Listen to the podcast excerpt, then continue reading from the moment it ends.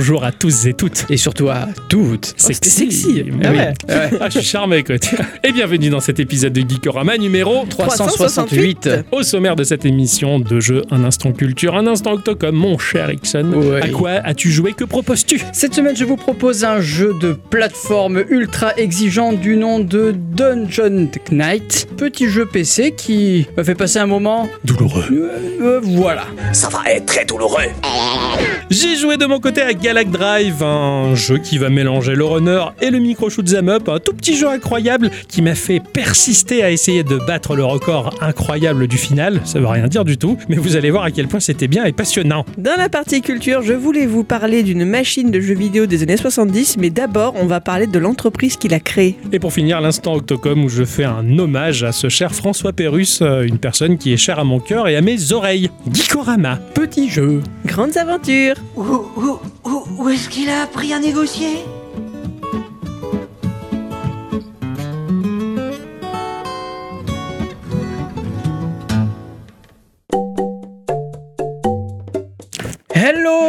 Hello vieillard. Everybody Hello, everybody. Everybody, hello Hello, tout à fait, ce sont de belles présentations. Oui, oui. Joviales. Ma chère bicyclette.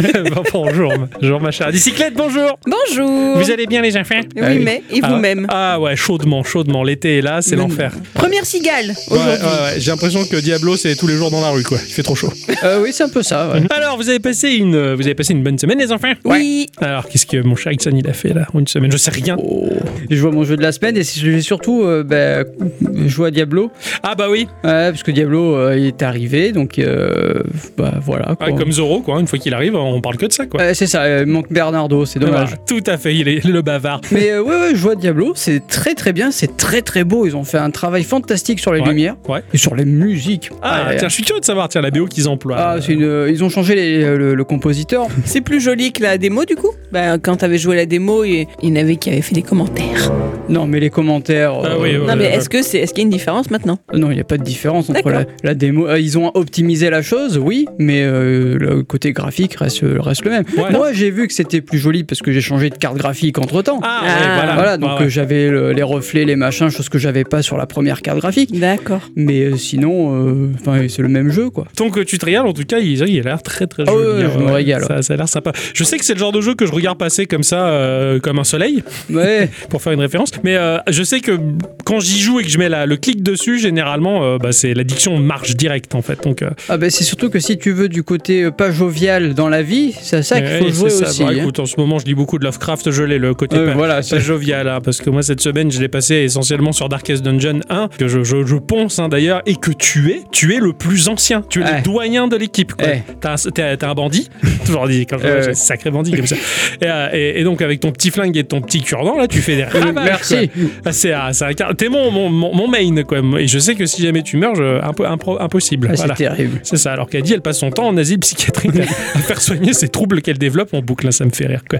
Il est rigolo ce jeu. Moi, je suis pas faite pour un univers comme ça. Non, non, non, non, c'est clair. Ouais, alors que c'est très très chouette. hein. Donc euh, j'ai joué beaucoup à Darkest Dungeon cette semaine et ah mon jeu de la semaine, mais ce truc, ce truc que, sur lequel je me suis battu avec plaisir, mais ça je vais vous en parler tout à l'heure, bien entendu, ma chère bicyclette. Oui, Qu'est-ce que tu as fait de beau cette semaine? Je n'en ai absolument aucun souvenir. C'était le coma. Ben franchement, euh, je me demande, hein. Ah, c'est pas faux, hein J'ai pas joué, hein. Non, non, non, non, Non, non, non. Tu rentrais du boulot, tu dormais, tu te levais, puis tu repartais. Je crois bien, hein. C'était à peu près ça ta semaine. C'est pour ça qu'elle est passée vite. C'est pas mal, c'est un bon plan ça quand les semaines sont chiantes. Ah ouais, ouais. J'ai Hein bouquiné, voilà, mais c'est tout, quoi. Ouais. Bah Mm. écoute, c'est- c'est déjà pas mal. Bon bah écoute, une petite semaine tranquille pour nous tous, hein, puisque c'est l'été. Et- Il en Eh bien. Avant de rentrer dans le vif du sujet, nos chroniques respectives que nous avons travaillé pour vous hein, tout, Eh euh, oui. tout au long de la semaine, on va faire un petit tour de table afin de savoir s'il y a deux news que vous avez envie de partager à nos chères auditrices et nos chers auditeurs. Et j'en profite vite fait de cette capsule qui est les gimmicks habituels pour faire un coucou à Scalpa qui nous a fait coucou Ah oui. ce matin sur le Discord. Un gros coucou. Eh bien, euh, je sais que tu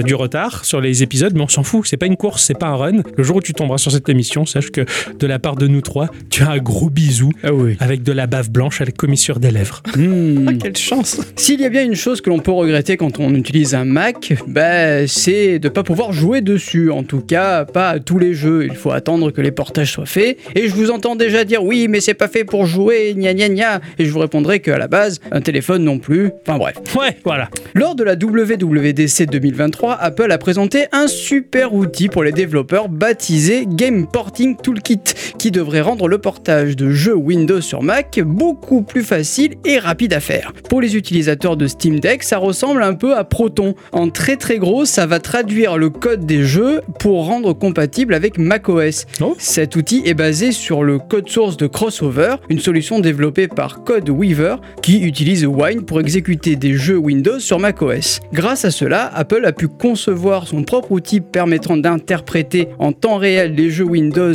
pour les exécuter sur macOS, Somona qui est le nouveau nom du prochain euh, macOS. D'accord, ok. Même si cette solution est destinée à tester les jeux avant leur portage, les utilisateurs macOS peuvent installer cet outil pour jouer même s'il y aura quelques bugs ou Ouais, ouais, d'accord. Hein, Sur Reddit, certains utilisateurs ont déjà testé et ont fait tourner Cyberpunk 2077, Diablo 4 et Hogwarts Legacy sur MacBook Pro M1 et M2 Ah, la Max. classe Ouais, ouais, carrément. Ça tourne. Ça ramouille un peu. Ouais, ouais, ouais, mais ça fait Mais- du café, quoi. On saluera quand même la performance. Ouais, c'est clair. Bon, après, les, les puces euh, M1 et M2, la, la vache. Ouais, ouais, c'est, Ah euh, oui, ça oui, envoie je- du pâté, mais honnêtement, Diablo 4, j'ai vu une vidéo tournée. euh, Ça euh, fait le taf, Franchement, ça marche. hein. C'est cool, c'est marrant. Ils ont, ils ont créé un outil de portage. Eh ben, en fait, c'est ce qu'utilise euh, Steam pour le Steam Deck. hein. C'est la même chose. C'est la même chose, ouais, d'accord. Bah parfait. Voilà. Écoute, une bonne nouvelle. Peut-être qu'il y a des plus petits jeux qui pourront euh, tourner sans ramouiller, en tout cas. Ouais, du- voilà, c'est ça. Sur, sur notre Mac, excellent. Je voulais vous parler de Kevin Sanchez Thirion, professeur de mathématiques niveau collège, qui a mis en place un système dans sa classe que je trouvais suffisamment sympa pour qu'on en cause ensemble. Ah, Ah, Perso, pour me faire aimer les cours de maths à cet âge-là, fallait se lever tôt. Il n'y a qu'un seul prof qui y a réussi, mais ce monsieur Sanchez Thirion aurait pu être le deuxième si j'avais beaucoup redoublé, hein, parce qu'il doit être plus jeune que moi. Hein, Oui. bon, voilà.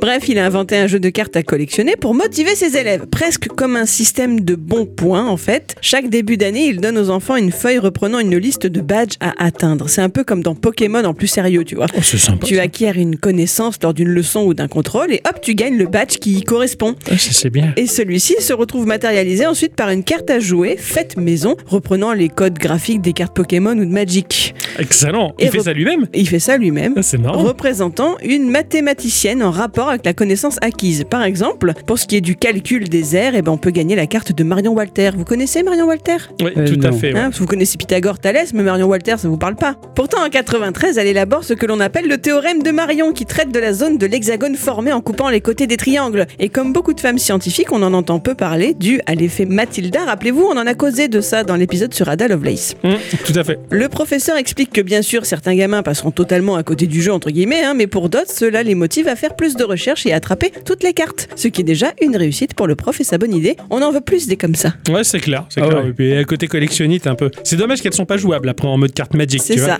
Mais bon, non, c'est pas mal. L'initiative est rigolote et puis euh, bah, c'est motivant finalement. On en revient un peu au bon, au bon point en quelque sorte. hein. Je vais vous parler du studio Géométrique Interactive. Ça m'étonne pas vu le jeu qu'il propose qui s'appelle Cocoon. ah oui. Ah oui, il y avait un film d'horreur d'ailleurs euh, merdique de ce nom-là, mais euh, aucun rapport. D'ailleurs, ce jeu, bah, il m'a euh, justement évoqué des choses que j'ai lues au cours de la semaine par rapport à des théories scientifiques. Ouais, c'est des fois que je m'ennuie.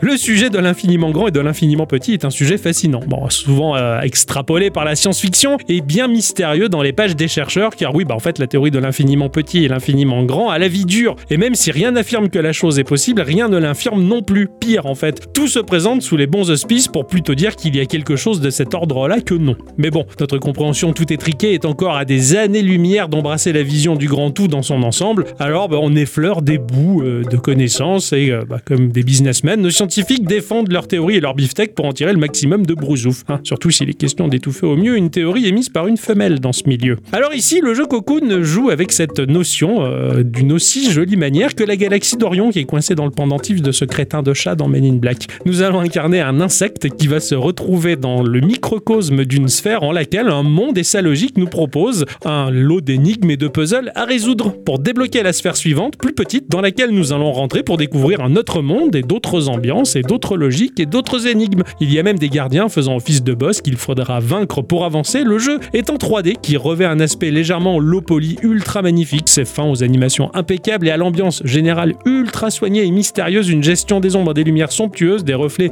tout en finesse. Ce jeu-là est très poétique, saisissant. Ça sort sur tous les supports au courant de l'année. Et ça avait l'air chou et sympathique. Je sais pas. À voir, à voir, à surveiller, Ah ouais. à surveiller si je le propose ou pas. Oh, Eh ben moi, il y a un jeu que je proposerai très certainement. Ah, ah, j'aime bien, tu, te, tu fais la news pour Eh te oui, le oui. mettre de côté après. Parce qu'il y a la Team Meat qui est de retour avec leur Yes. nouveau bébé, Dr Fetus Min Meat Machine. Yes, Un nouveau projet qui n'a pas grand chose à voir avec les épisodes précédents de la série. Le soft combine jeu de puzzle classique et plateforme hardcore. ah, Eh oui, parce que le dernier point, c'est un peu la, la base. Avec plus d'une centaine de niveaux faits main, remplis de pièges et de dangers, le jeu s'inspire de la série Puyo Puyo et Oh. plus précisément de sa version occidentale, Dr Robotnik Min Meat Machine. Un jeu de dire. Ouais, c'est compliqué, hein. Un jeu de puzzle développé par Sega, sorti sur Mega Drive et Game Gear en 1993, qui ressemble un peu à du Tetris, mais sauf qu'ici, il faut pas réaliser des lignes, mais des couples de cubes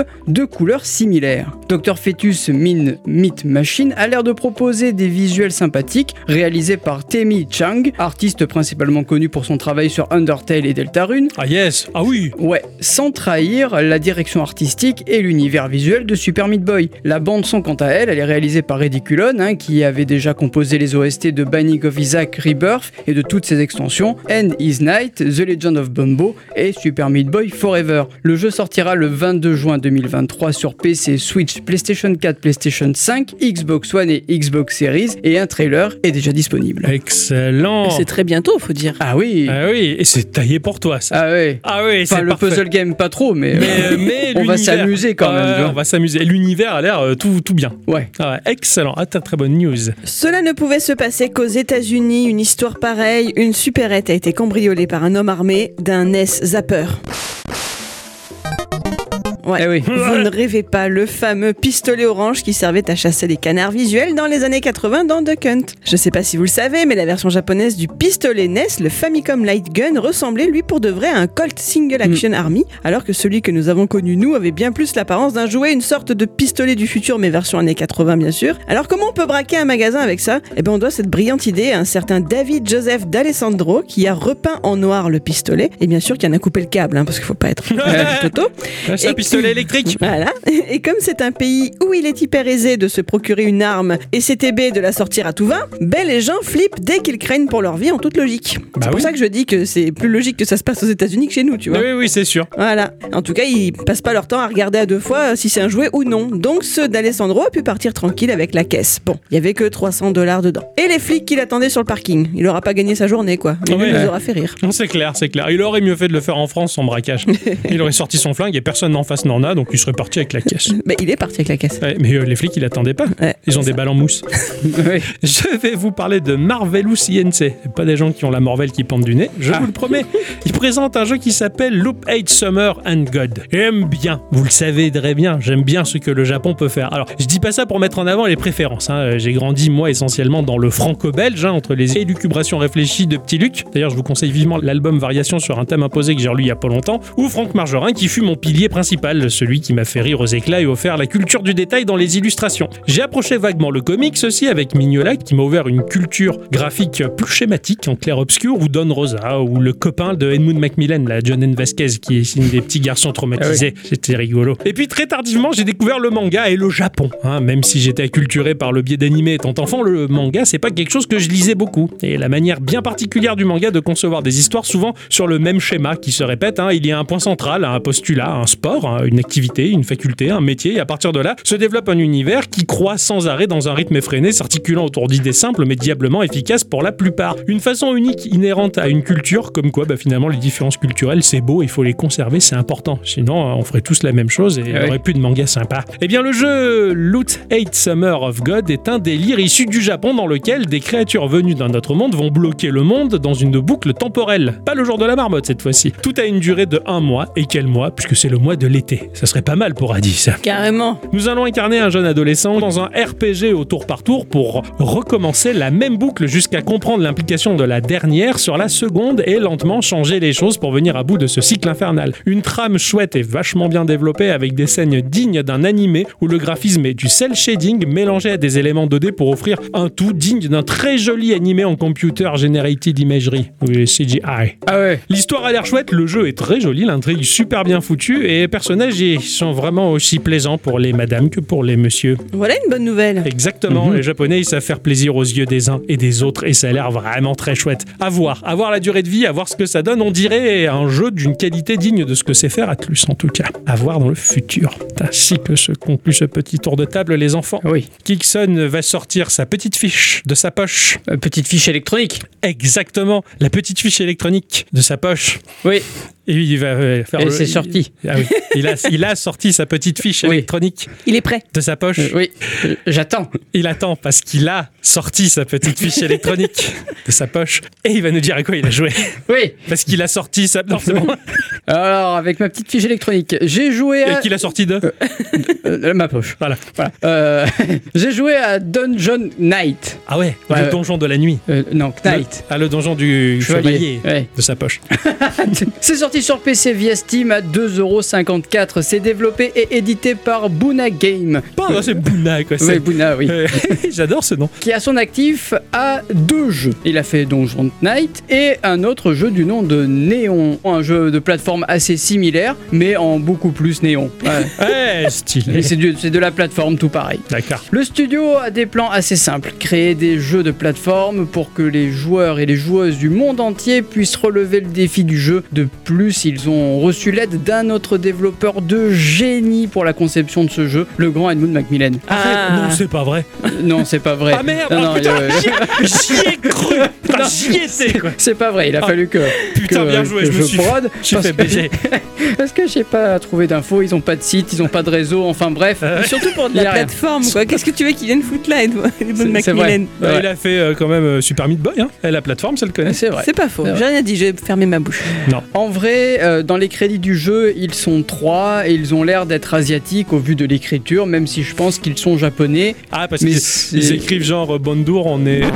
Non, c'est pas... Ah, c'est pas comme ça l'écriture. Non, non. Non, Mais euh, voilà, c'est. c'est- c'est pas possible. Hein. Pardon, ça c'est le rire de j'ai fait une blague qui aujourd'hui ne passe pas et que j'adore faire. Voilà. Donc, comme je le disais, Dungeon Knight est un jeu de plateforme ultra exigeant dans lequel on va incarner un chevalier dans un donjon. Oui, bon, c'est le nom du jeu et qui va devoir essayer de- d'en sortir. Enfin, je présume car il n'y a aucune histoire, mais bon, je peux quand même essayer de vous en inventer une. Oui. Alors, c'est le chevalier Ryder, oui, en hommage à K2000. Ah bah oui, ah bah oui. Euh, voilà. Le chevalier Ryder est entré dans le donjon car il doit récupérer un artefact magique capable de conjurer le mauvais sort de la vie, l'ennui. L'artefact en question est le Steam Deck Aum. Stylé. Voilà. Ah, j'adore. hein, T'es très Ah très ouais, fort. j'adore, j'adore. Ah, Putain, le Steam je- j'en reçois un lundi normalement. oui, normalement, oui. Ah, ouais. Toi aussi, tu vas pouvoir conjurer le sort de l'ennui. Complètement, complètement. Déjà que j'en ai beaucoup des conneries pour conjurer les sorts de l'ennui. Et des fois, j'en ai tellement que je m'ennuie à choisir qu'est-ce que je vais conjurer avec quoi. Ah ouais. Ouais, dure ma vie. Euh, bon, bah voilà, hein, vous en faites ce que vous voulez, moi j'invente. Bah, j'adore. À l'écran, le jeu va être en vue de côté, comme un jeu de plateforme classique, et on va devoir avancer, sauter, voire double sauter, pour y récupérer la clé du niveau, aller à la porte de sortie, et bah, passer au niveau suivant. Vu comme ça, ça a l'air assez simple, mais si ce n'est que la clé, elle est disposée à un endroit le moins pratique du monde. Ah bah oui, hein, Voilà. ça allait pas être facile. On dirait moi qui cherche mes clés tous les jours, tu Ah vois oui, d'accord, Je sais pas pourquoi, des fois je la retrouve dans le frigo. Va savoir pourquoi. Ça t'est arrivé en vrai? Une fois. Ah putain, moi c'était la brosse à dents au congélateur. Sérieux Ouais.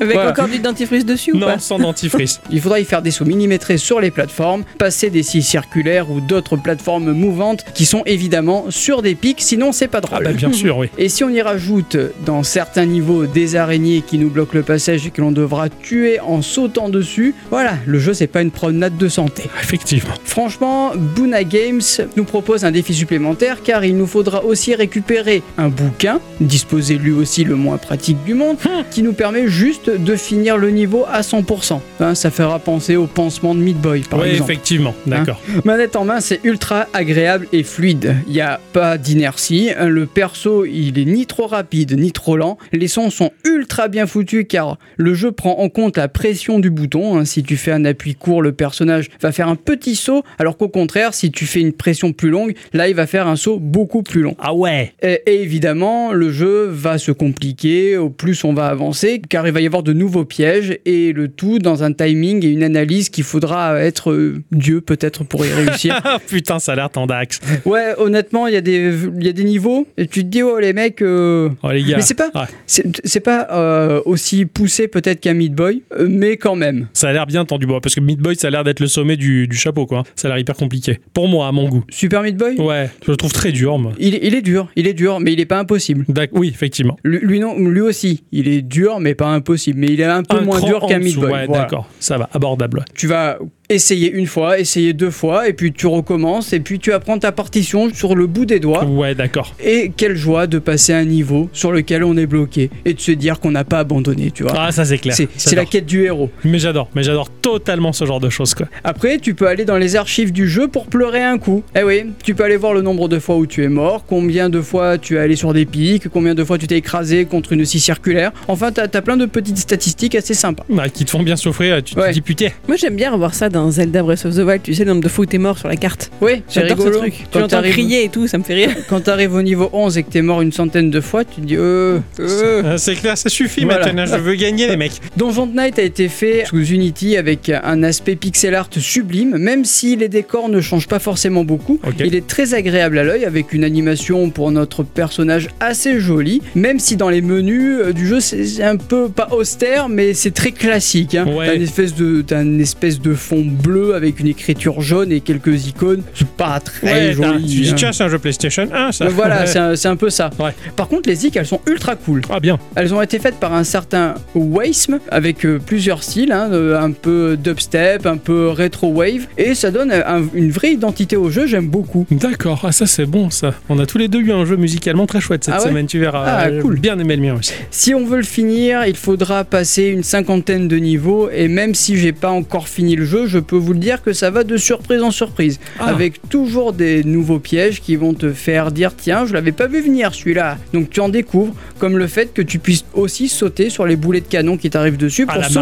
Mario. plus haut. Yes. Et oui, mais ça je l'ai découvert totalement par ça, hasard. ah, génial. Oui, parce que tu dis par défaut ça tue. Eh oui. Et oui, et en fait, quand tu poses le pied dessus, que tu veux que tu rebondis, tu oh, Et ouais. mécanique Et du- supplémentaire. Et du, coup, tu peux t'en servir pour aller récupérer des trucs. Et ça, c'est cool. Ça c'est cool. J'ai- J'aime beaucoup quand tu découvres par erreur dans les jeux. Rien n'est expliqué, tu fais la connerie de marcher sur le boulet, tu dis putain, en fait non, je peux faire ça. Ouais, c'est Et ça. ça, c'est jouissif et du coup ça te rajoute une plus-value. Enfin, Ouais. j'adore, j'adore ce genre de découverte. Il y a aussi des succès à, dé- à déverrouiller, genre euh, un genre de haut fait, quoi. hein. C'est assez classique, mais je trouve ça toujours cool quand le jeu le propose. Ouais, effectivement. Hein enfin voilà, que dire de plus si ce n'est que lorsque j'ai acheté le jeu, euh, ben, j'ai un premier lieu été charmé par son aspect graphique. Ouais. Hein et puis est venu le gameplay, et puis est venu la musique. Et pour 2,50€, franchement, si vous aimez les platformers exigeants, je vous le conseille largement. Complètement. Ça, c'est le genre de truc. J'ai des besoins, j'ai des, des envies de platformer exigeants. Des fois, je, je le cherche. Le bon. Ouais. Là, Ah, t'as voilà. pas d'armes, t'as pas vie, t'as juste à foncer et sauter, analyser, et puis du coup, bah voilà, t'as pas Ouais, de vie. ouais, c'est ça. Et tu fais ton, tu fais ton beurre, c'est pas mal. Ouais. Ah merci mon cher Ixon, Ah bah, et en plus rien. ça a l'air joli tout plein. Oui. Euh, J'ai vu un peu les screens, Eh ça oui, a oui. très très très très bien.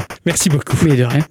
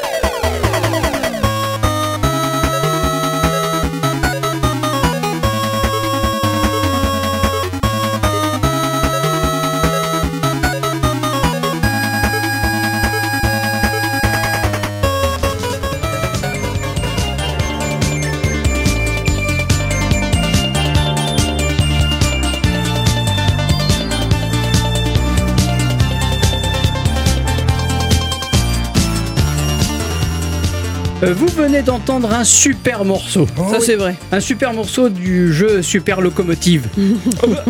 Ça vient d'un jeu Ah oui Ah putain, je crois que c'est juste un hommage. euh. Euh, Non, non, ça vient vraiment Oh d'un jeu. là Non, là. non, un jeu Super Locomotive sorti sur arcade par Sega et qui à la base est un morceau de Yellow Magic Orchestra. Tout à fait. Voilà, un morceau qui s'appelle Ride In. Et franchement, j'ai été, cho- Alors, j'ai été choqué parce que pour une fois que je lis un bouquin, notez, hein. Avec les yeux et les, les lettres. Ouais. Et tu tournes les pages avec euh, le doigt ouais. et tu lis tous les mots. Ah ouais, Il est- tous. Ah mais oui, il a Même l'air pas en trop bien. diagonale. Il a l'air trop bien son bouquin en plus. Je Ah. vois. Et tu l'as acheté volontairement. Ouais. Il est fou, il est fou. Ah ouais. Et donc, ça, fait- ça faisait longtemps que j'avais envie de, de, de, de- de choper ce bouquin et je l'ai eu moins cher du coup chez euh, à California Games Yeah parce qu'ils vendent aussi des bouquins Incroyable. Bizarrement Ouais. et du coup ouais, donc j'ai trouvé ça dans hum, le bouquin qui s'appelle VGM donc euh, Video Games Music par euh, Pixel euh, Pixel Love Pix and Love, tout à fait, ouais, carrément, il a l'air excellent. Il a très riche. carrément, c'est l'histoire de, de la musique de jeux vidéo Ah, et il y a des, bah, des- depuis depuis quelques jours, je fais des notes pour après le faire des icônes. Ah c'est cool. trop bien. Non, non. Et puis même, enfin, Pix and Love, ils ont, c'est une documentation, c'est une mine d'or ce qu'ils offrent à chaque carrément. fois. À chaque, euh, je me régale à chaque, chaque épisode. C'est trop bien. Ah merci en tout cas le morceau Ridden, j'a- j'adore, j'adore. J'avais découvert ça dans la voiture de mon meilleur pote. Il balance ça et je fais mais c'est quoi cette merde? Il me fait mais euh, c'est pas de la merde, c'est Hello Magic Orchestra. Je fais qu'est-ce que ça change? Il dit j'en fais ça en 75.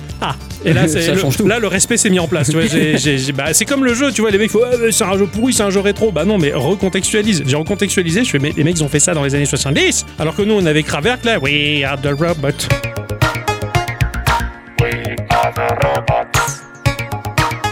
Putain, fait quoi. bien, hein. Ouais, rien à voir. quoi. Ouais, c'est bien. hein. Ah, J'aime pas Kraverk. Je suis contente d'avoir vécu ça. De rien. J'ai j'ai joué cette semaine, les enfants, à un tout petit truc. Oh, Un petit truc que jamais j'aurais cru que ce soit un jeu de la semaine, et pourtant, il l'a fait. je me suis marré pour une raison qui m'est propre et que vous allez me prendre pour un barjot comme d'habitude, mais venant de votre part, ça m'étonne plus, hein, c'est les petites habitudes entre nous. Peut-être moi, pour les auditrices, auditeurs, je vais expliquer tout ça. J'ai joué à un jeu qui s'appelle Galac Drive. Ah ouais Ouais. C'est bon le Galac. Non, c'était pas si bon que ça en fait. Euh, hein. Chocolat blanc dégueulasse. Ouais, c'était. Euh, non, c'est pas bon. Le chocolat du dauphin? Ouais, Ouais, c'est donc, ça, enfin, ouais. C'est sorti sur iOS et Android à un prix environnant les 2 euros et on Oh. peut le trouver jouable sur navigateur sur le site officiel du développeur itch.io. Ah, c'est bien ça. De le développeur qui est Super 87 Games. Voilà. Ah oui. On dit à la française, comme t'as ça. raison. Et encore le Super, le E, c'est un 3. Eh, ils sont malins. hein. Eh, C'est un développeur indépendant qui propose euh, la solution FlowLab, qui est un outil de création de jeux beaucoup plus abordable, mais bien moins gratifiant que Pico 8. D'accord. Mais qui permet de faire des petits jeux 2D. Un tout petit soft, un, un Unity micro.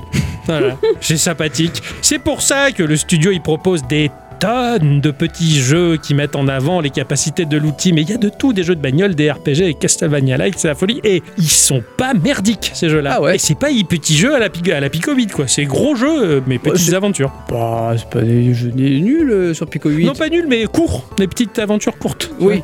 C'est. Mais ça permet de faire des prototypes. Exactement. Comme Céleste. Exactement. Et ben là, c'est un peu le même principe. Ce jeu-là, Galac Drive, euh, s'il est arrivé sur euh, les stores des mobiles payants, qui plus est, c'est pas pour rien, c'est parce que déjà, il n'y a pas de publicité, ça fait du bien. Ah oui. Et en plus, il est génial. C'est un runner, mais aussi un micro shoot 'em up. Eh ah ouais, je vais te dire ça. Ah oui. C'est pas. Non.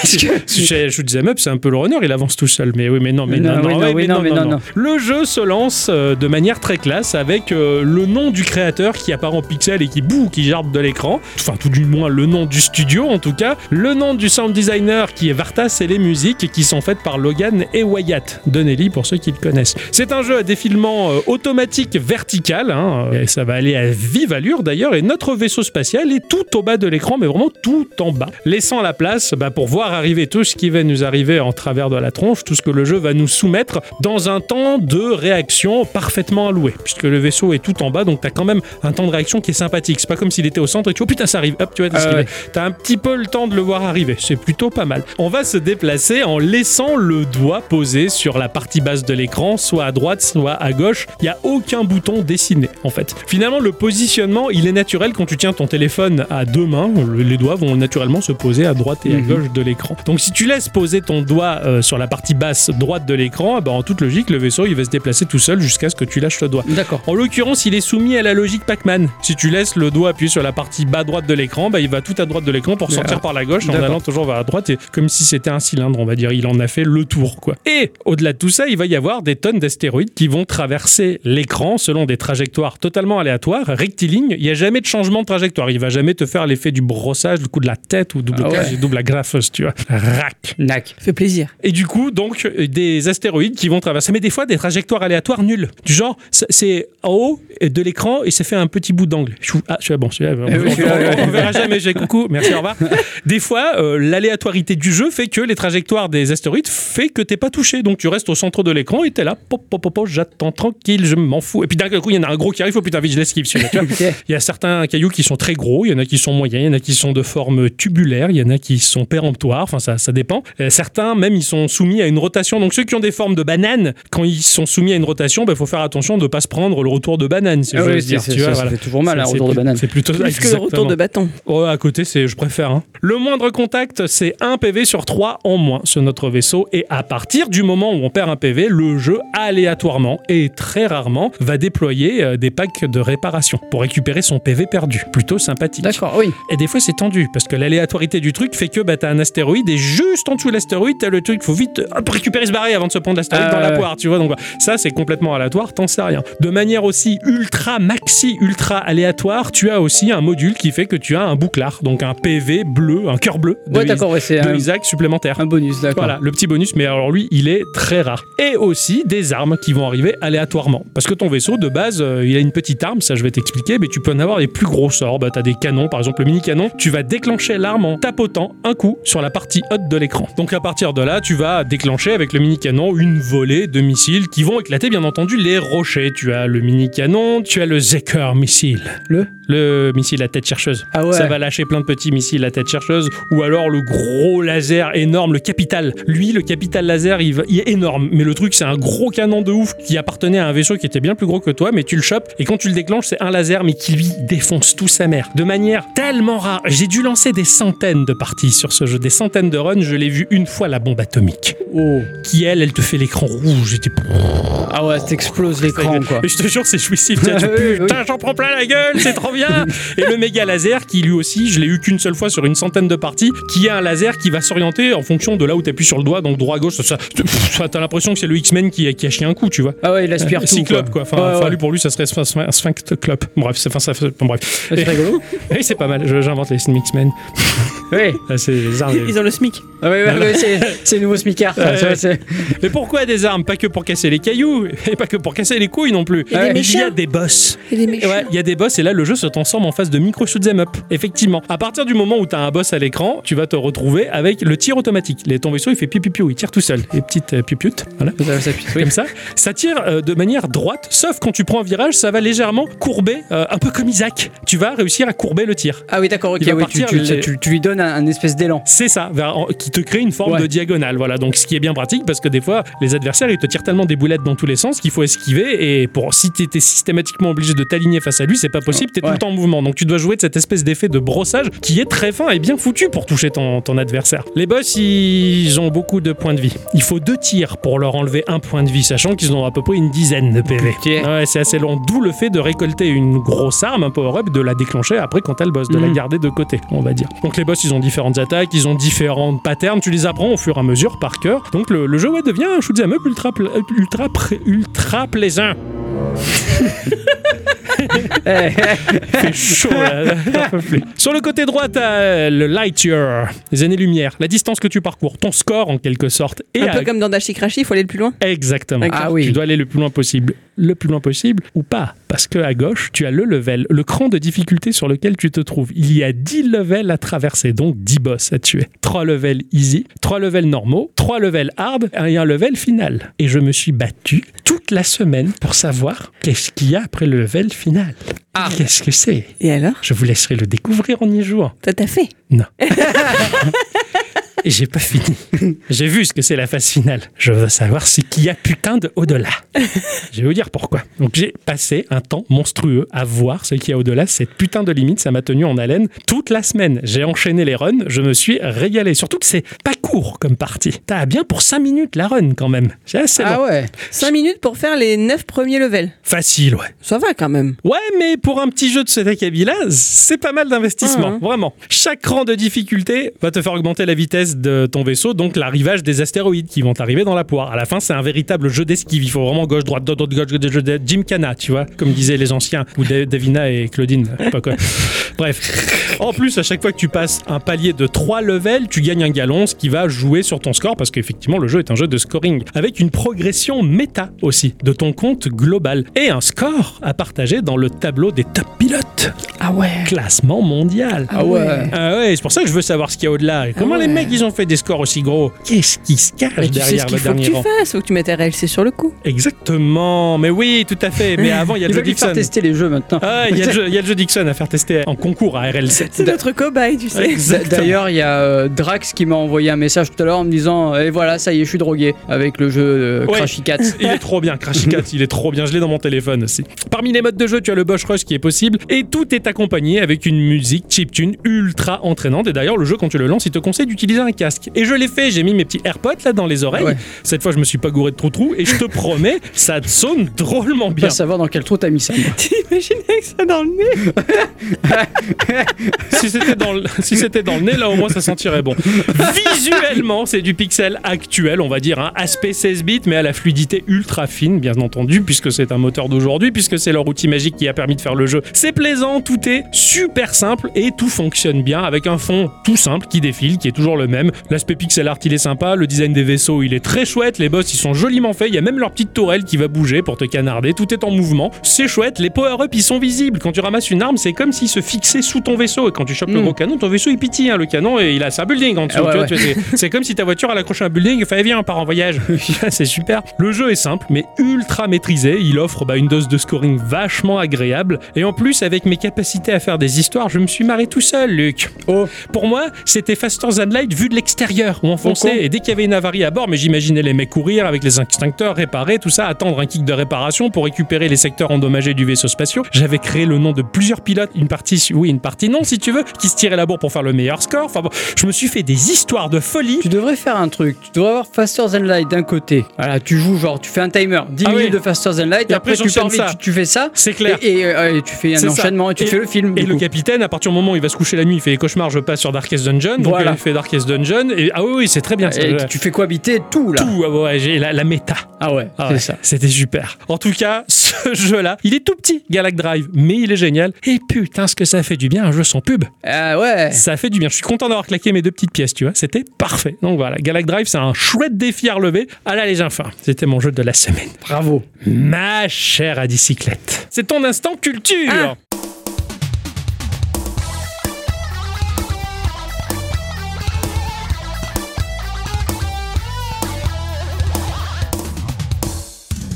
Mes chers amis, cette semaine, on va parler antiquité, on va parler passé, on va parler des années 70. Ah, stylé, pas de def, afro. J'adore, Vinyle. j'adore troller mon collègue préféré en lui rappelant qu'étant né en 78, c'est un vieux des années 70. C'est méchant. hein. Ah, c'est stylé quand même. Non, non, non, non, je te comprends, je te comprends. Je ferais pas mieux. Pardon pour tous les auditeurs et auditrices qui se sont sentis concernés aussi du coup, j'ai le droit, je suis une sale gosse des années 80 après tout. Ne criez pas trop vite au scandale, puisqu'après tout, ces années 70 ont été bien jolies, on vous les envie, surtout quand on repense aux avancées technologiques et par conséquent ludiques de cette période bénie. Si je vous dis MB, ça doit forcément vous parler un peu. Qui est-ce? Ah ouais. Un jeu MB. Exactement, les jeux. Le Vectrex. On est d'accord que grâce à eux, il y a eu quelques innovations sur le plan jeux vidéo. Ma bite. Ah oui.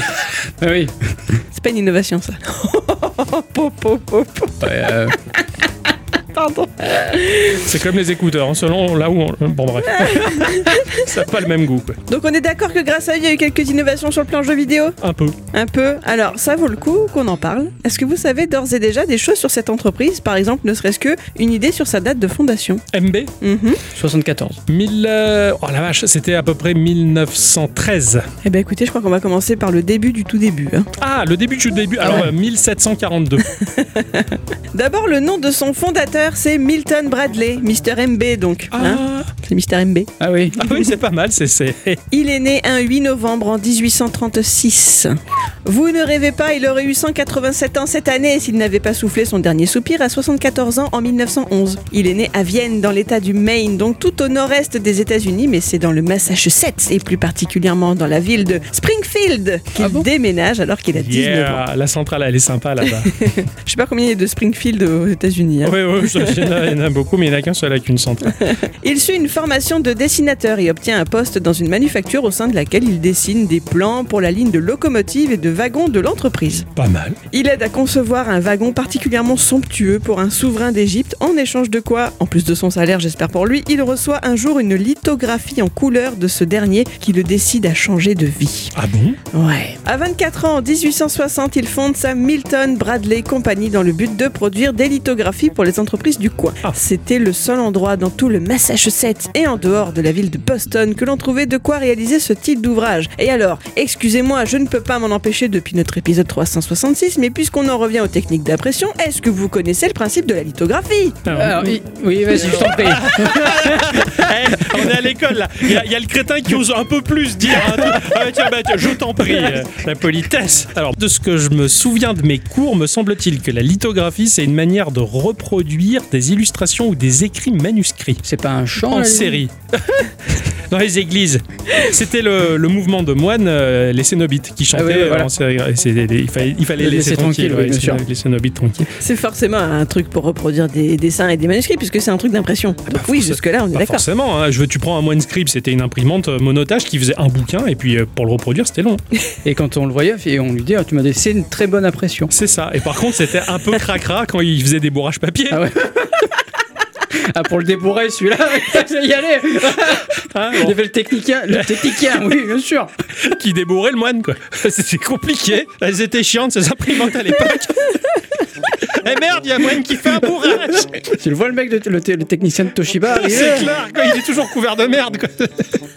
C'est un métier salissant. Ah ouais, ouais, ouais. Oui, monsieur Toshiba, tu sais, À Toshiba, c'est pas de l'encre qu'il avait sur les doigts. Enfin, bref. et puis il referme les, ca- les trucs, et tu sais, le capteur, il marche. C'est putain de moine, quoi. Euh, Chez moi, tranquille. Tirer la languette, c'est pas celle-là. Je te déconseille de faire cette, cette émission à la radio. On va crever de rire. Peut-être que son étymologie grecque avec les mots lithos et graphein vous donne un indice. Le deuxième, ça signifie écriture et le premier, ça veut dire pierre. Ah ouais, on écrit à la pierre. Eh, vous comprenez que pour ce faire, il faut une pierre. Pas n'importe laquelle. Il faut une pierre calcaire sur laquelle on va Une devenir... Richard. hein. Une pierre calcaire sur laquelle on va venir reproduire le modèle souhaité en miroir avec un crayon gras spécifique composé de pigments noirs de gomme laque et de graisse animale. Oh, stylé. On tamponne ensuite toute la pierre avec une préparation à base de gomme arabique et d'acide nitrique, ce qui va protéger les parties non dessinées de la pierre et empêcher les parties dessinées de s'étaler. Puis on retire le pigment du crayon avec de la térébenthine. Il ne reste plus que l'empreinte grasse du dessin sur laquelle tu vas ensuite appliquer l'encre avec un rouleau. Mais je veux dire, quand même un mec qui a pensé à ça un jour, quoi. Ah ouais.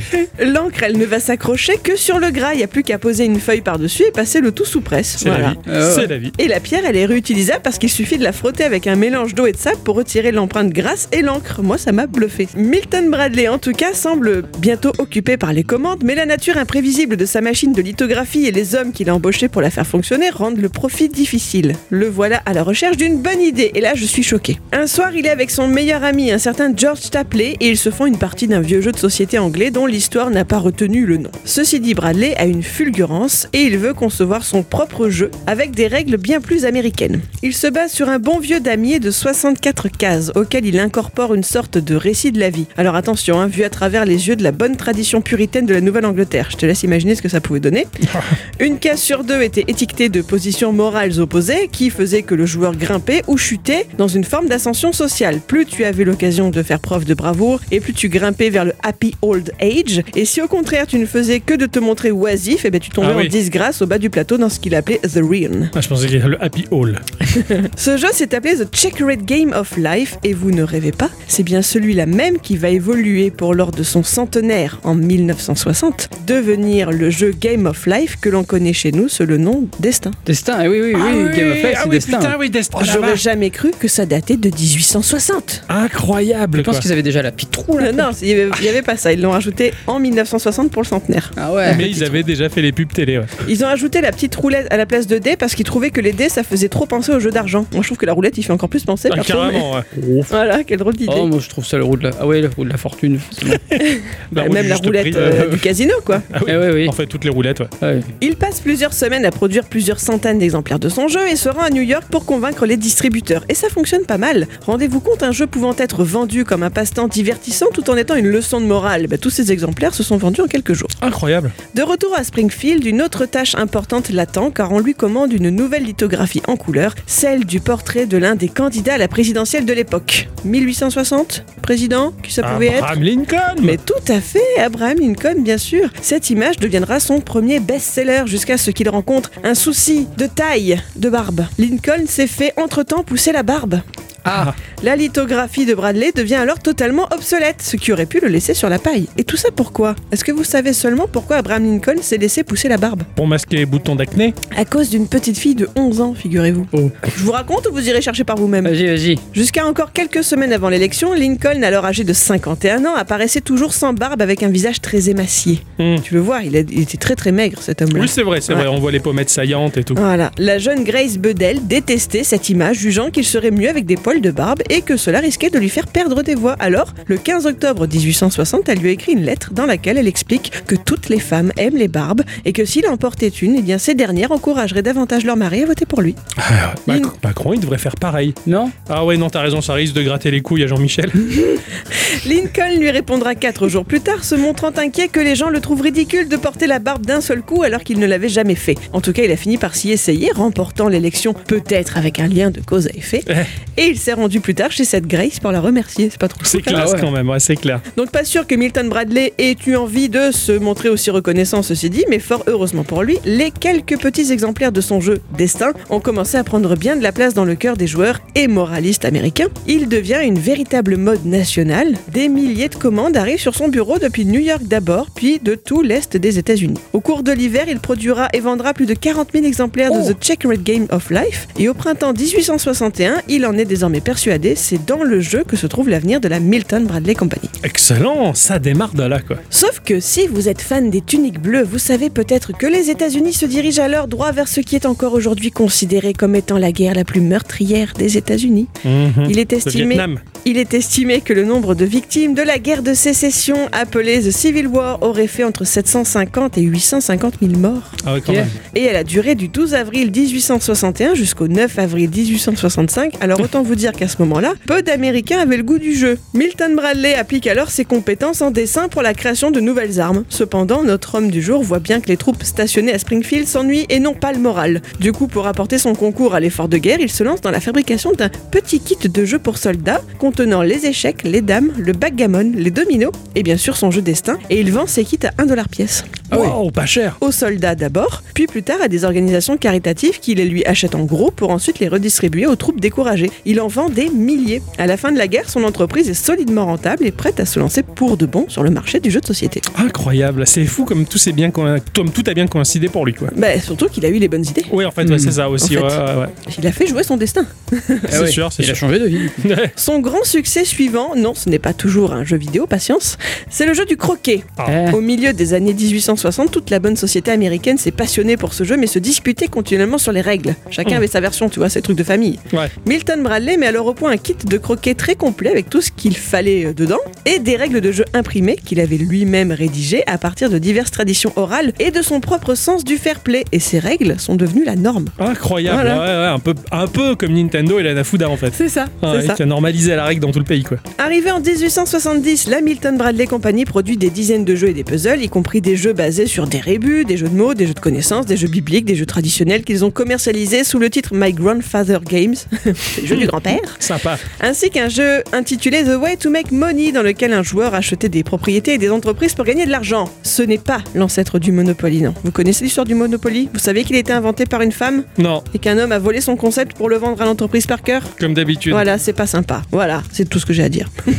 Je vais rapidement passer sur les années suivantes. Il faut savoir qu'à cette même époque, Bradley s'est découvert une réelle passion pour le monde de la petite enfance, les théories éducatives et s'est lancé dans la fabrication de matériel éducatif et créatif pour les écoles maternelles. Ah ouais, Ah ouais. n'existait quasiment pas à l'époque. C'est fou quoi. C'est à lui que ces structures doivent par exemple les premiers papiers colorés, les peintures adaptées. Bradley a passé des mois à concevoir les nuances exactes dans lesquelles produire ces matériaux. Son choix final de six pigments de rouge, d'orange, de jaune, de vert, de bleu et de violet resterait les couleurs standards pour les fournitures d'art pour enfants tout au long du XXe siècle. C'est aussi ce qu'on trouve aujourd'hui. Incroyable, c'est ouf. Ses partenaires commerciaux le laissent suivre sa lubie pendant un temps, sauf que une récession frappe à la fin des années 1870. Et le matériel de maternelle revient plus cher en coût de production qu'en bénéfice net. Ces derniers lui mettent la pression, c'est ou les jeux avec eux, ou les enfants sans eux. Milton Bradley s'entête, et son meilleur ami dont je vous ai déjà parlé, George Tapley, vient à sa rescousse en rachetant des parts dans l'entreprise. Il en devient le président, et Milton reste libre de développer ses créations. Bien lui en a pris, puisque pendant la première décennie du XXe siècle, son département de l'éducation dans l'entreprise est devenu une source majeure de revenus, sans que pour autant il abandonne les jeux de société. hein. Hum.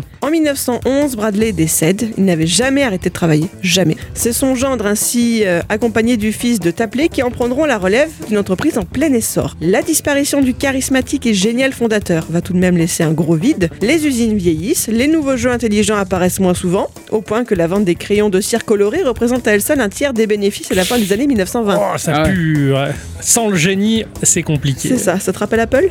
Ça me rappelle Nintendo, ça me Mm. rappelle plein de choses. C'est ça. La Grande Dépression en plus arrive, laissant peu de budget aux ménages pour le ludisme et peu d'argent aux écoles pour renouveler leur matériel. Milieu des années 40, la Milton Bradley Company a le couteau et les créanciers sous la gorge pour un prêt de 900 000 dollars à rembourser. Elle fait alors appel à un homme d'affaires reconnu de Springfield, un certain James Shea, excusez-moi, S-H-E-A, c'est comme ça qu'il s'appelle Ah oui. Rien dit.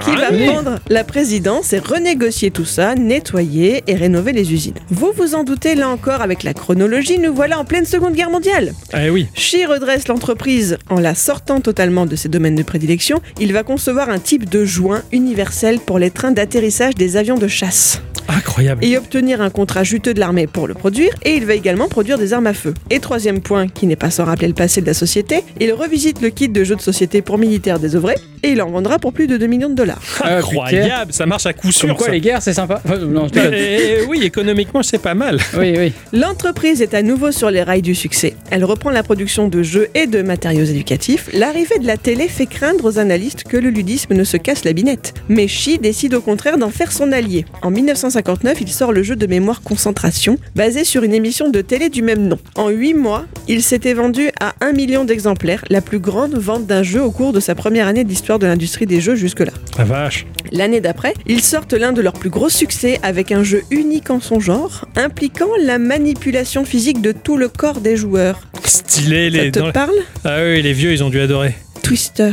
Ah, Oh putain. Je savais pas que c'était eux. moi non plus. Twist. Ah ouais? Je savais pas que ça datait de cette époque non plus. Ah oui. En guise de pub, il s'offre le plaisir d'y faire jouer la jolie actrice Eva Gabor avec le présentateur de The Tonight Show Johnny Carson. Elle, elle se trémousse sur le tapis et lui il fait des commentaires suggestifs. Twister devient du coup l'une des icônes des années 60 libérées et le jeu se vendra à plus de 3 millions d'exemplaires la première année. Et enfin, nous arrivons, comme je vous l'avais promis, dans les années 70. Mais je crois que je me suis laissé emporter par le passé, alors la suite de l'histoire, bah, ce sera pour la prochaine fois. Oh. Ah ouais. Excellent. Ah ouais, donc ça va forcément parler du Vectrex. Hein Uh-huh. Putain Ah ouais, ça, ça claque. Ah, c'est super intéressant. J'ai vraiment kiffé cette histoire. Ouais, bravo. Ouais, merci beaucoup, ma chère bicyclette, pour cet instant culture. Jamais, jamais je me serais douté qu'on puisse parler de MB un jour ou l'autre entre nous. C'était pas prévu à la base. D'accord. Ah, bah, c'est un chouette imprévu parce que vraiment, bah, j'ai j'ai kiffé ça. J'ai hâte d'être euh, au prochain épisode où il y aura un instant culture pour avoir la suite. En tout cas, Oui. les enfants, c'est l'instant que vous attendez tellement avec impatience. oh, c'est gonflé de dire ça. J'attends de moi. L'instant de Octocom. L'instant d'Octocom.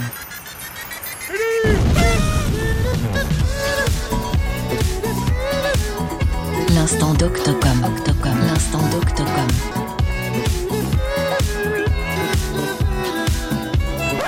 Coucou. Ok, ça a emballé personne. D'accord, si, si, attends. euh, On n'en pouvait plus en fait. d'accord, d'accord. D'accord.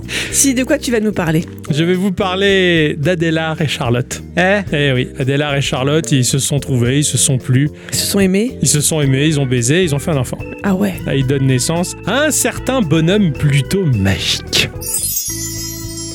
Ce bonhomme a une enfance normale, enfin presque, une enfance qui ressemble un peu à la mienne. Ce bonhomme, il passe pas mal de temps à faire l'école buissonnière. Ah. École, ça l'intéresse pas trop. C'est trop normalisé, c'est pas drôle. Et lui, en fait, il s'intéresse qu'à une seule chose, c'est la musique et faire des blagues. Oh, ça c'est une bonne c'est personne. vrai. Un pur profil de créatif. À l'âge de 17 ans, on lui offre en cadeau d'anniversaire une basse et le bougre, ah ben, il se développe parfaitement sur cet instrument. Il le maîtrise suffisamment vite pour trouver une place dans le groupe de son frère Marc qui joue du jazz. Il se révèle et il joue drôlement bien le bougre et il se retrouve euh, à jouer avec des artistes de son pays très connus, euh, dont un certain Jean Leclerc ou le loup de son pseudonyme ou Luc de la Rochelière sur l'album Sauver mon âme. Connaissez ces artistes? Pas du tout. Ah, moi non. non plus. Ça fait bien sur le CV, c'est classe et ça lui permet de trouver très facilement un job dans un magasin de musique et pendant 12 ans en plus, il fait de la radio au cœur d'une structure dont la forme est proche d'une association. Ça me rappelle trois crétins qui parlent de jeux vidéo sur une radio similaire qui veut tout le temps faire la fête. En 1990, il enregistre une publicité pour l'album de Luc de la Rochelière euh, sur un ton plutôt humoristique. Il s'est improvisé, il s'est lâché et cette publicité est sortie et elle raconte que passer l'album à l'envers permet d'entendre des incantations démoniaques. Ah oui, c'est oui. Ouais, En pas quelle année c'était ça? 90. Et ça a marché? Ouais, le postulat était pas vendeur et pourtant c'était drôle, ça fait pisser de rire les gens et l'album s'est même vendu parce que la pub était rigolote. C'est incroyable. Tu vois de qui je parle ou pas? Ça me parle cette histoire en Ouais. fait, mais j'ai. Je, Moi je sais. Eh oui. Le spot n'est pas tombé dans les oreilles d'un sourd, puisqu'une grosse radio nationale entend ceci et décide de l'embaucher pour permettre à notre homme de gérer tout un programme rigolo, des sketchs plutôt courts qui s'appellent les deux minutes du peuple. Ah oui, d'accord. Il sort une dizaine d'albums, une dizaine d'albums et un album pirate. Oh. Un album sur lequel il y a juste écrit pirate, sans jaquette, sans rien, genre c'est l'album secret, tu vois. Qui s'est ultra vendu parce que tout le monde pensait que c'était la copie d'un vrai album pirate. Ah ouais, d'accord, ok. Alors que François Pérus avait décidé lui-même de faire un faux album pirate commercialisé. Ça, c'est plutôt incroyable. Une dizaine d'albums et ça marche à chaque fois. François s'applique à mettre en sketch audio toutes ses idées les plus saugrenues et finit même euh, bah, par s'adapter au français en refaisant tous ses sketchs sans l'accent québécois et en retravaillant les expressions qui n'auraient pas de sens chez nous. C'est sûr que Ouais, quand bah on oui. va chercher les gosses, euh, allez chercher les gosses, tu vois, dans Jurassic Park, bah, les autres ils se seraient accrochés à leurs couilles et on n'aurait pas compris pourquoi.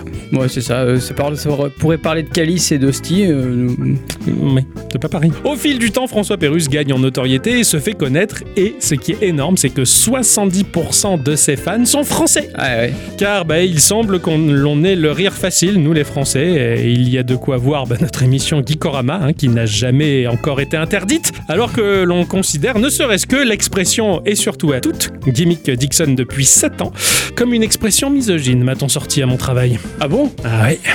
Tu es- Espèce de sale misogyne. Révélateur d'un monde euh, qui ne juge que le premier degré sans prendre la peine de comprendre, de connaître, car quand on connaît ce cher Rickson, on comprend aisément qu'il aime rire et qu'il est tout sauf misogyne en tout cas. Non, non. ça vous va comme réponse? François Pérus aime la poésie également, c'est un homme euh, qui aime le verbe et de par sa culture euh, posée et non condescendante, il a su charmer et intéresser bien du beau monde tout en restant l'humoriste qu'il est. Et ça c'est incroyable, il fréquente les hautes sphères, les hautes sphères le kiffent alors que le, il fait le con à la radio. C'est assez incroyable. On sent que c'est un homme affable, léger, bah, qui aime rire et surtout créer. Alors j'ai souvent entendu euh, les gens faire l'erreur de confondre François Pérus et John Lang, qui lui a fait le donjon de Donald Buck, sachant que sans son cachet, Lang s'est largement inspiré finalement euh, de ce que faisait euh, François Pérus. Bah, c'est un peu comme moi aussi, qui finalement bah, fabrique toutes les semaines en fin d'émission des petits sketchs pour vous faire rigoler. Et, et Dieu sait que c'est compliqué de le faire, mon cher Action, t'étais le premier à dire au secours. Ouais, ouais, ouais. C'est c'est galère et je le comprends car en un sens, pour ma part en tout cas, tout est similaire à une bande dessinée. Faire un petit strip comique de 4 minutes à peu près avec une chute, une ouverture, un gag. Il faut vivre la scène pour y entendre les sons et remettre tout ça en place pour donner à votre cerveau suffisamment de grains à moudre afin que vous puissiez vous-même imaginer euh, les choses. Et quand on aime rire, bah, la source d'inspiration euh, est intarissable. Je passe ma vie à me marrer et à inventer des choses et à jeter un milliard d'idées quand je fais des sketchs. Finalement, ce qu'a fait François Pérus de son côté, le nombre de brouillons qu'il a laissé derrière lui, d'idées géniales que lui-même a considérées comme nulles, c'est terrible. Et c'est frustrant. J'ai envie de lui dire, François, on peut tout. Allez, envoie. Envoie pour Geekorama. on voit pour Geekorama, on veut des idées un peu plus parce que des fois c'est pas facile. Donc euh, bon, avec de l'inspiration, avec du temps, beaucoup d'amour, beaucoup d'humour, eh bien il a proposé énormément de choses et bah finalement bah, les 10 minutes du peuple sont devenues pour moi une énorme source d'inspiration. Pérus m'a laissé des souvenirs indélébiles en tête avec des sketchs bien particuliers, des chansons et autres calembours incroyables, même tirés par les cheveux, euh, bah, tout comme euh, je pense en l'occurrence à ce calembour incroyable que son concessionnaire automobile le fait dans un de ses sketchs qui cherche à vendre une voiture en vantant le fait de pouvoir partir à l'aventure avec euh, cette voiture dont les vitres sont teintées anti-buée. Il y a les vitres teintées, les miroirs anti-buée, et on peut partir à l'aventure, hein. Des aventures de teinté anti-buée Hein? Tintin Pardon Les aventures de Tintin anti-buée Ah, je saisis là. Ouais, bah enfin, il y a- Ou cette blague que j'ai éhontément volée à Pérus de la famille détruite. Ah oui. Et oui, c'était lui à la base.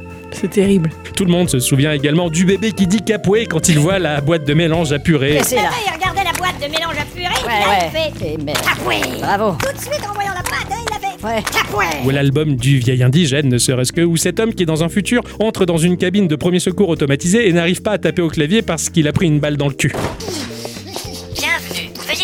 J'ai une belle de révolval dans le cuir. Désolé, ce mal n'est pas identifiable. Dépêche-toi, espos de connaisse, je suis en train de pordre beaucoup de sang. Désolé, ce mal n'est pas identifiable. Putain de machine de mes doux? J'ai une déchirure de fusil dans le cul. Avale une ambudange immédiatement, berdelle de mort. Moi, c'est toi et moi dans le couloir. Nanana. Petite chanson qui euh, t'a largement marqué. Ah oui. Que dire de cette série de sketchs avec euh, Caroline? Caroline qui cherche à charmer absolument et que tout foire systématiquement. Enfin bon, il y en a des centaines, il y en a des milliers, j'ai l'impression. Je les écoute en boucle et je ne les reconnais pas à chaque fois, je me marre tout le temps. Moi, depuis tout petit, le son me fascine. J'écoutais mes audiobooks en cassette, hein, figurez-vous. J'ai fait du montage avec des chaînes performantes et un magnétophone. J'avais bricolé une fausse radio hein, à une époque avec toute l'ambiance sonore qui allait avec, jusqu'à utiliser les morceaux de Final Fight CD qui accompagnent aujourd'hui les instants culture des bicyclettes. Et aujourd'hui, eh ben, je fais de la radio, je fais une émission avec des personnes que j'aime plus que tout au monde. Et toutes les semaines, je fais un sketch humoristique, qu'il soit bon ou mauvais, de bon goût ou pas, en tout cas. Et ça, je le dois à François Pérus qui restera à jamais et jusqu'à mon dernier souffle une source d'inspiration que j'admire tout particulièrement. Bravo. Bravo. S'il venait de Hollande, ce serait rigolo aussi. Oui, non, mais. Mais, euh, Fran- François Canada, c'est- Et Chen fait non, non, mais arrête, tu gâches tout. Chut. Merci de me freiner. Et voilà, c'est ainsi que se conclut cette petite émission, les enfants. Ouais. Et qu'on se retrouve la semaine prochaine pour une nouvelle aventure rigolote, puisque ce cher Ixon va faire encore du Tetris grandeur nature. putain. Ça va être l'éclate, les enfants. Oui. Ah oui. On vous remercie, tous et toutes. Et surtout toutes. Misogyne. Ah ouais. Et fier de l'être. Exactement. Allez. Euh, je préfère dire bonjour à une dame plutôt qu'un garçon. Bon, on on continue. Non, ouais, on continue. C'est, c'est... Tu eh, t'enfonces. bah non. J'aime bien m'enfoncer. Il y a eu la semaine. bah,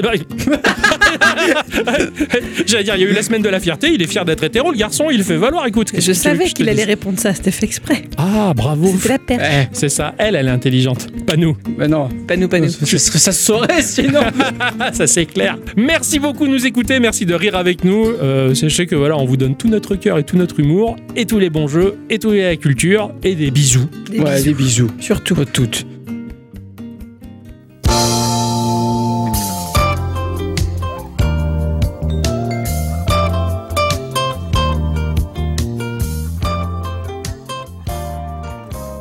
Bonjour et bienvenue dans cette émission dédiée à la passion de la peinture.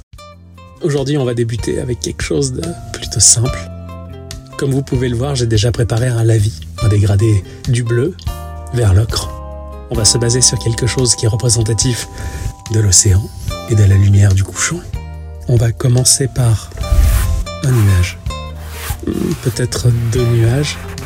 Peut-être... euh, oh, Putain de merde de pinceau de merde Oh, fait chier, c'est quoi ce matériel de merde? C'est encore de la connerie fait par des Chinois à deux balles Oh, la contre ta race La putain de merde Bob, Bob, calme-toi. Bob, Bob, Bob, tenez-le, tenez-le, Oh tenez-le. putain, lâchez-moi Calme, Bob, Bob, calme, calme. Ça va aller, ça va aller. On va te changer ton pinceau, on va te changer ton pinceau, ça va Vous avez aller. raison, vous avez raison. Ça va, Bob Ok. Ok.